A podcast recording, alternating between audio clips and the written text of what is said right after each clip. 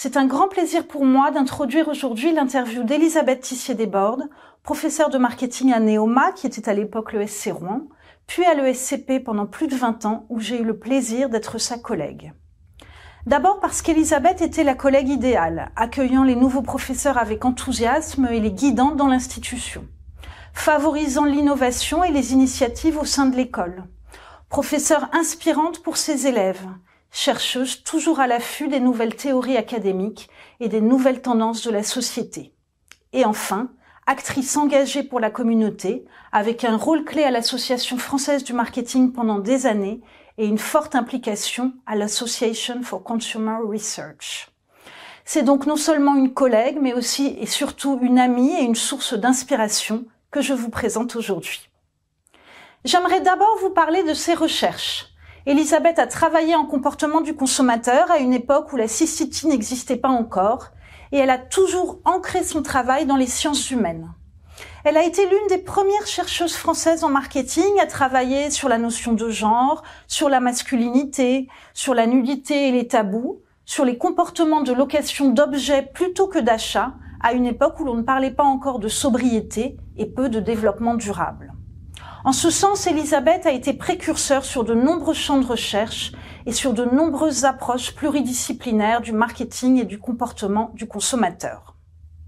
Mais la vie professionnelle d'une enseignante chercheuse dans une grande école de management ne se résume pas à la recherche.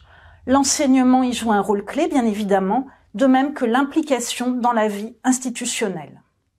Elisabeth a toujours enthousiasmé ses étudiants par les débats qu'elle créait avec eux. Et je me souviens notamment d'échanges sur la notion de robe de mariée dans différents pays du monde et sur les différences interculturelles autour des pratiques de consommation liées au mariage.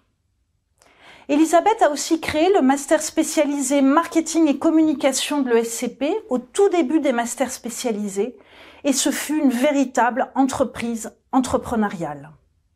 Elle a ensuite pris à plusieurs reprises des responsabilités centrales, cherchant à faire évoluer les pratiques de l'école en cohérence avec sa vision et ses convictions, d'abord comme directrice de la recherche, puis comme directrice de la marque et de la communication de l'ESCP une académie qui agit donc au service de son institution et de sa communauté. Mais trêve d'introduction, j'espère que cette présentation vous a donné envie d'écouter Elisabeth elle-même parler de son parcours et de ses convictions professionnelles et je vous propose maintenant de l'interviewer. Elisabeth, je t'ai présenté en quelques mots. Est-ce que tu souhaiterais ajouter quelque chose? Et ce que j'aimerais te demander, c'est ce dont, euh, avec le recul, tu es le plus fier dans ton parcours professionnel?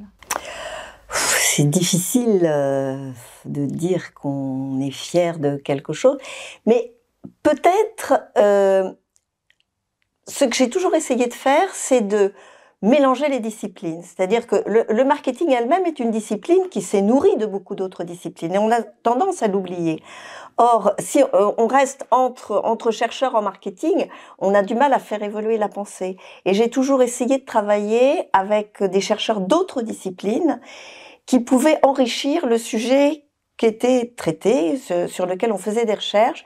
Et cette interdisciplinarité, qui est pas toujours évidente, parce que ça permet pas toujours de publier correctement.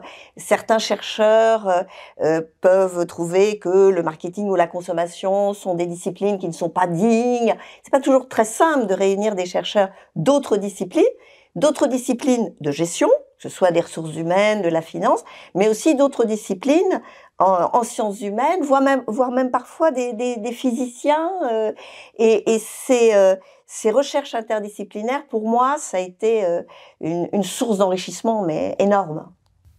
Alors, quel est ton plus beau succès? Et peut-être quel est le regret que tu as? Alors, beau succès, c'est c'est difficile. Mais, mais, mais des moments où, j'ai pris énormément de, de, de, plaisir, et je pense que les autres aussi, euh, ben c'est sur quelques colloques que j'ai organisés justement avec cette interdisciplinarité. Euh, je, je, pense, alors il y a très longtemps des colloques sur le design qui, ont, qui étaient euh, qui étaient assez passionnants, mais sur ces dernières années, les, les colloques sur euh, euh, l'hypermodernité avec Nicole Aubert, Claudine Arroge, Jean-Philippe Bouillou, euh, mais des chercheurs vraiment de toutes disciplines ont été vraiment passionnants et, et mettre pendant trois jours euh, des chercheurs euh, autour d'un thème, je trouve que là on avance vraiment de façon euh, très importante. Et puis le, le, le colloque qu'on a fait ensuite sur le sur le à la recherche du temps, hein, sur l'augmentation de la vitesse, de la rapidité, étaient des colloques qui qui à mon avis ont ont fait avancer un peu les débats et ça, j'avoue que je j'en suis assez fière quand même. Même si je suis pas la seule, on était toute une équipe, euh, voilà, dont Nicole Aubert qui était la, la grande initiatrice de ces de ces colloques. Je crois que l'art a été aussi une source d'inspiration euh, pour toi et que tu as travaillé aussi sur euh, les liens art consommation. Est-ce que tu peux nous en parler un petit peu? Parce que c'est pas si fréquent. Oui, non. Euh, enfin bon, d'abord, bon, l'art, moi, j'aime beaucoup euh, l'art, les arts en, règle générale, mais euh, dans, dans, cette idée d'interdisciplinarité, je pense vraiment que pour pour étudier un sujet, on a besoin d'en faire le tour par tous les moyens, par toutes les disciplines qui s'offrent à vous.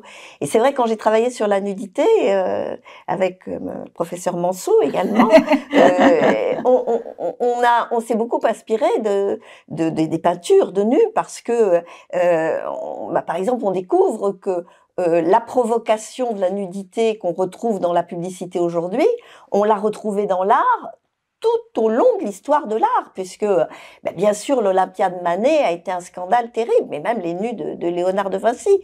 Donc euh, euh, l'art et l'histoire de l'art sont aussi des sources d'inspiration, bien sûr. Et les graffitis aussi. les graffitis. Ah oui, les graffitis, c'est vrai qu'à l'époque, c'était pas euh, à la mode, mais le premier travail de recherche que j'ai fait euh, était un travail sur les, les, graffitis sur les affiches publicitaires. C'était mon travail de, de, master recherche euh, à Dauphine. Et euh, je l'ai fait avec une amie que, que, que j'apprécie beaucoup. Et, euh, et on, on, a fait un travail, on s'est énormément amusé, mais aussi intéressé parce que essayer de comprendre pourquoi certaines publicités, certaines affiches publicitaires dans le métro sont pleines de graffitis et d'autres pas. Alors on, a réuni énormément de choses, on a pris plein de photos, on a trouvé plein de documents, on a fait de l'observation, on avait tous les procès-verbaux de la RATP qui euh, dresse des, des, des procès-verbaux pour les sur les pour les gens qui euh, font des graffitis. Alors graffitis souvent scabreux quand même, disons-le. Et, on a fait des interviews et c'était vraiment un travail excessivement intéressant. C'est vrai qu'à l'époque, le graphe, les graffitis, c'était pas encore considéré comme de l'art, mais euh, on, a, on, a, on a vu qu'une affiche, en fait, pouvait être un signe et un signal, c'est-à-dire que s'il y a un grand espace blanc sur une affiche, eh bien, c'est un signe et un, et un signal pour, pour les, les, les personnes qui vont faire des graffitis que là, il y a un espace pour, pour écrire. Et, euh, et c'est l'époque aussi où j'ai découvert Umberto Eco avec ma, ma co-autrice et, euh, et, et ses, travaux passionnants sur, sur le signe. Alors justement, si on parle de tes sources d'inspiration, est-ce qu'il y a un ouvrage qui t'a marqué, qui a inspiré tes travaux? Oh, oui, oui, oui, oui, oui, Bourdieu sans aucun doute, et puis la distinction, parce que euh, c'est sorti euh, bah, à l'époque où je, me lançais vraiment dans, la recherche, et, euh, et, pour moi, ça a été une vraie révélation, euh, à, plusieurs titres. D'abord parce qu'il s'est intéressé à la consommation. Il y a finalement relativement peu de sociologues, de philosophes qui s'intéressaient à la consommation, qui était un peu un, domaine pas très noble pour vulgaire pour beaucoup de gens. Et, et puis parce qu'il s'intéressait aux classes sociales, mais vu d'une façon totalement différente, et puis qu'il a apporté quand même tellement de concepts nouveaux, et essayer de comprendre euh, les goûts des Français, euh, euh, pourquoi certains à l'époque écoutaient l'accordéon d'Yvette Horner et d'autres les émissions littéraires de, de Bernard Pivot, c'était, c'était pour moi ça a été fascinant, oui. Alors, comment vois-tu aujourd'hui les évolutions de la discipline, du marketing et du comportement du consommateur? Alors, le comportement du consommateur, il reste toujours, toujours passionnant et à mon avis, euh, on, quand on regarde le nombre de, travaux de, chercheurs sur le sujet, on voit qu'il y a toujours énormément de publications, euh, difficiles de plus en plus à cerner parce qu'il y a vraiment un émiettement des, consommateurs avec des, variétés de consommation, euh, de comportements très différents. le marketing lui va mal. Le marketing lui va mal parce que ça fait quand même des années que c'est devenu presque une insulte. Hein. c'est du marketing et euh, et qu'il faut et puis qu'il faut il faut le repenser. Euh, il faut vraiment aujourd'hui se poser la question du, rôle du marketing dans euh, l'évolution de la société de consommation, société de consommation qui est passée de d'une époque où on voyait le progrès, l'époque de Moulinex libère la femme, euh, à une époque où on retrouve des océans de plastique dans, dans, les mers et où la pollution devient terrible et où tous les, les, couches, les mouchoirs jetables euh, créent une pollution terrible. Donc il faut repenser tout ça, oui. Et c'est vrai que bon, l'association française de marketing fait un rôle magnifique en essayant vraiment de faire évoluer cette discipline. c'est compliqué c'est compliqué. Et du coup, est-ce que comment tu perçois ces évolutions au niveau international? Est-ce que euh, l'Association française de marketing a une posture spécifique ou est-ce que tu as l'impression que le, la discipline évolue de manière homogène euh, dans les différents pays?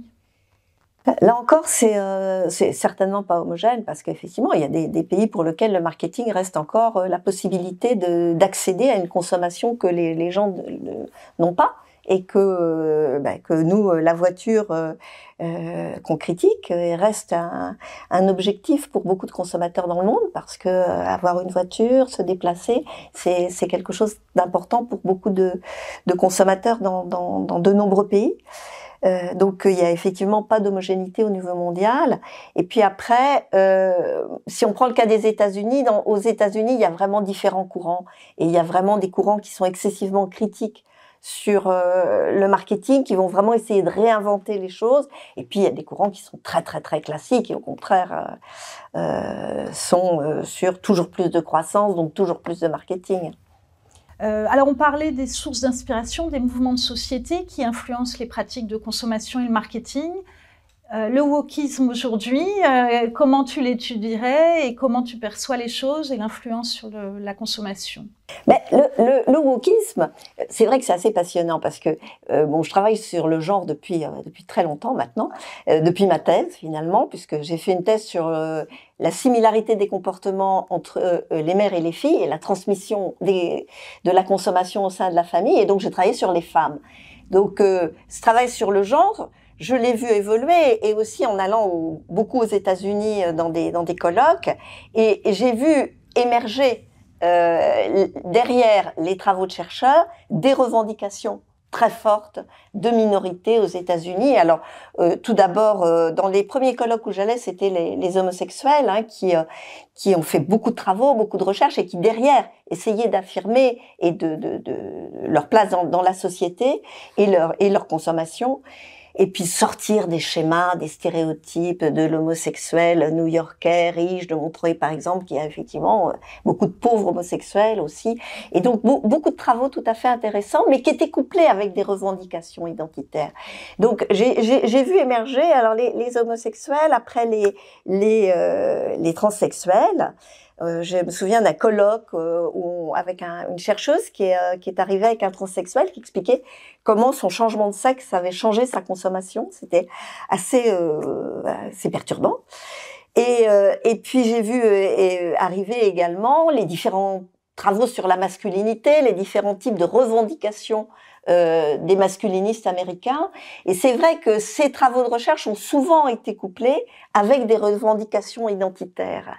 Et du coup, une vraie confusion sur les concepts. Parce que si on prend l'intersectionnalité, qui est très à la mode aujourd'hui et très critiquée par beaucoup, au départ, l'intersectionnalité, c'était juste un concept de recherche qui disait ben, travailler sur juste le genre ou juste la race ou l'ethnie, ou juste la classe sociale, ne permet pas de comprendre les, les rapports de domination. C'est important de mélanger euh, ces, ces, différents concepts, d'où l'idée d'intersectionnalité, parce que finalement, être une femme, oui, mais être une femme euh, noire, euh, aide-soignante, c'est pas la même chose qu'être une femme blanche dirigeante d'entreprise. Donc c'est important de mélanger euh, ces différents concepts.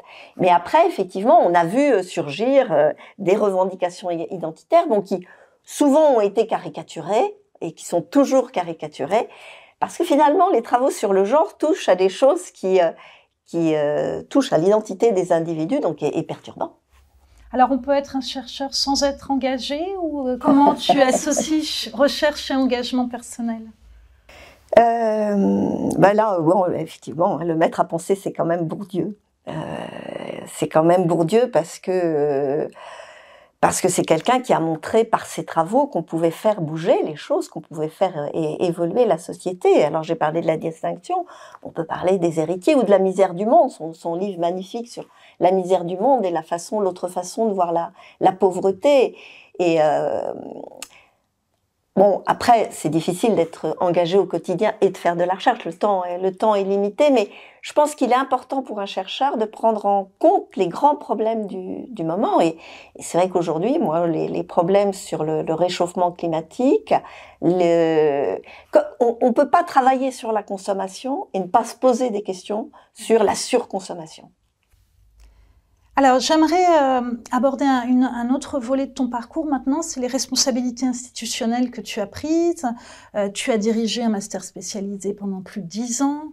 Tu as été directrice de la recherche à l'ESCP pendant six ans. Tu as dirigé la marque et, et, la communication juste après la fusion entre l'ESCP ou l'EAP, un moment où la marque était un, un sujet assez euh, central au sein de l'école. Aujourd'hui, euh, beaucoup de nos jeunes collègues euh, hésitent à prendre des responsabilités, ont l'impression que ce sera moins valorisé que les publications de recherche qu'ils pourraient faire. Donc moi, j'aimerais savoir ce que ça t'a apporté, euh, comment rétrospectivement tu vois ces choix que tu as faits et ce que tu conseillerais à nos jeunes collègues de prendre ce type de rôle? Alors, je, je le conseillerais aux collègues, mais je le conseillerais aussi aux institutions de valoriser davantage euh, la, la, prise de responsabilité, mais je crois que c'est important. Sur une carrière de chercheur, alors il y a des collègues qui sont faits pour ne faire que de la recherche, je crois qu'il faut tout à fait les, les respecter. Mais je pense qu'il y a d'autres collègues qui ont envie de, de faire des allers-retours entre bah, l'action et la, et la, réflexion, et puis l'action, ça permet de mettre... Euh, euh, de mettre en, en, place, de mettre en action des valeurs que, que, que, que l'on porte. Euh, c'est vrai que quand j'ai créé le, le, le, master euh, communication, au départ, on m'a demandé de créer un master sur la publicité. Et donc, je me suis battue en disant, mais non, la publicité, c'est bien, mais la communication est, plus importante parce que la publicité, elle va, elle va bouger, ça, elle va prendre d'autres formes. Et, ce qui compte, c'est de savoir comment on communique sur, sur une marque, sur un produit. Donc, on, est passé du master publicité au master communication en intégrant ben, la communication institutionnelle, les relations presse, le lobbying, qui sont des choses qui sont tout aussi importantes que la publicité quand on veut parler d'une marque ou d'un produit. Et puis, euh, et puis les responsabilités sur la recherche, c'est la même chose. On peut essayer de, faire passer ses idées.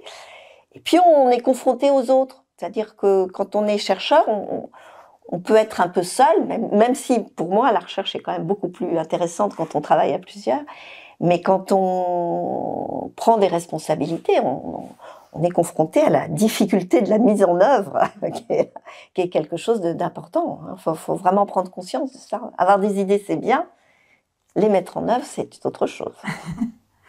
Autre particularité de ton parcours, tu t'es beaucoup investi pour la communauté euh, des enseignants-chercheurs en marketing, tu as été très très active au sein de l'Association française du marketing, au sein de l'Association for Consumer Research en Europe, euh, au niveau international.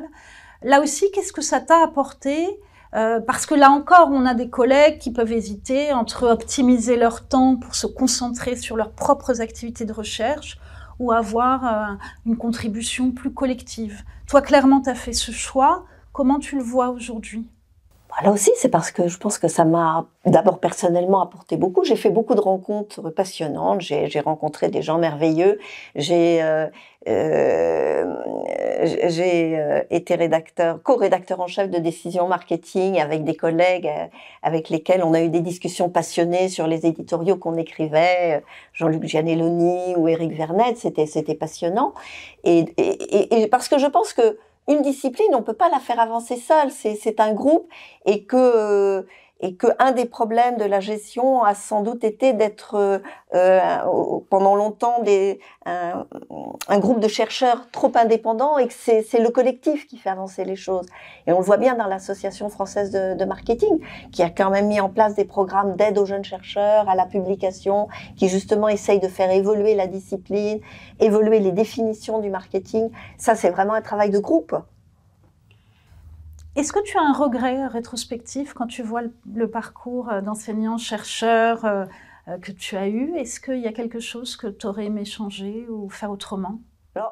On dit toujours qu'il y a les, choses sur lesquelles on peut avoir une prise et celles sur lesquelles on n'a pas de prise et qu'il faut pas euh, se lamenter de, des choses sur lesquelles on n'a pas de prise, mais, mais quand même, c'est vrai que euh, voir, voir les dégâts qu'a fait le marketing, parfois ça me, perturbe, parce que c'est vrai, euh, voir des, jeunes qui volent pour euh, s'acheter des baskets de grandes marques, euh, voir toute cette pollution, voir ces voitures énormes qui, donnent du statut.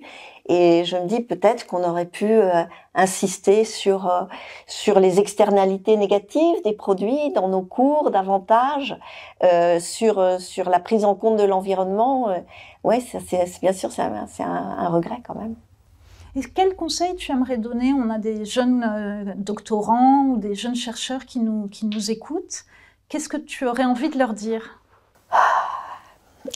C'est difficile parce que les, les jeunes chercheurs aujourd'hui, ils ont quand même des contraintes fortes. C'est-à-dire que cette obligation à publication, euh, à publier, publier, publier, euh, les primes à la publication, etc., conduisent à une espèce de cercle vicieux parce que finalement on publie n'importe quoi. On publie n'importe quoi, c'est pas parce que c'est accepté dans une revue que ça a du sens. Et, et c'est vrai que on parle de sobriété. Euh, euh, environnementale, mais on pourrait aussi parler de sobriété éditoriale. Est-ce bien nécessaire de faire dix fois le même article pour avoir une prime supérieure Publier pour publier, est-ce que ça fait sens? Euh, Donc euh, la sobriété éditoriale, ça pourrait être quelque chose d'intéressant. Mais on peut pas leur en vouloir. Le système est celui-là. Ils sont obligés de faire ça. Donc je pense que c'est vraiment là encore le système, les institutions, les corps intermédiaires qu'il faut, euh, qui doivent se poser ces questions-là et dire comment on peut faire évoluer les choses. Parce que, bon, en plus, il y a tellement de papiers maintenant, on peut pas tout lire. Enfin, bon, c'est absurde. Peut-être une dernière question. Tu as un parcours impressionnant d'enseignante-chercheuse, mais tu es aussi une femme, une mère, une grand-mère aujourd'hui. Euh, on lit beaucoup de travaux euh, ces temps-ci euh, sur la difficulté d'être une femme dans notre domaine professionnel, d'être une enseignante chercheuse, de combiner avec la vie personnelle. Et euh, on parle beaucoup des difficultés de promotion parfois pour les femmes. Et récemment, euh, quatre collègues de Carnegie Mellon ont, publié un ouvrage sur le sujet euh, et notamment sur le fait que les femmes participent plus à des activités institutionnelles non reconnues parce que finalement elles optimisent moins leur temps ou leur allocation d'efforts que, que les collègues masculins. Voilà, c'est les travaux qui disent ça. Comment tu, vois les choses? Est-ce que ça a été difficile de combiner tout ça? Et là encore, quel conseil tu donnerais cette fois à nos collègues femmes euh, du, euh, du, milieu? Oui, non, bien sûr que c'est difficile. Euh, on voit bien, par exemple, pour les, femmes qui passent l'agrégation pour devenir professeurs, qu'elles le font qu'à 45, 50 ans, quand leurs enfants sont, sont grands, qu'elles publient davantage à partir de cet âge-là, parce que c'est difficile. Euh, moi, ce que, ce que, je vois quand même autour de moi qui me fascine, c'est euh, le, les hommes qui changent et les hommes qui, euh, qui vont garder les enfants, qui vont chercher les enfants à l'école. Moi qui fréquente beaucoup maintenant les, les parcs de jeux des, des jardins publics, je, je, vois beaucoup de pères. Et je pense que la seule façon de faire évoluer, c'est ça, c'est de se dire quand on a des enfants, qui, qui s'en occupe L'homme, la femme, parfois la femme, parfois l'homme. Et, et c'est cette évolution. Seules les femmes peuvent, peuvent pas faire évoluer les choses. Elles ne peuvent faire évoluer les choses qu'avec les hommes. Donc euh, le conseil aux jeunes chercheuses, c'est... Euh, Choisissez bien le père de vos enfants. Choisissez bien le père de vos enfants, absolument. Trouvez, des bons conjoints ou conjointes, mais pour faire évoluer les choses, tout seul, on ne peut pas. Bon, écoute, Elisabeth, merci pour cette conclusion qui croise ton intérêt pour le genre et cette réflexion euh, sur les évolutions de notre métier. Et, vraiment, c'était un plaisir de, de t'interviewer aujourd'hui. Merci à toi. Thank you.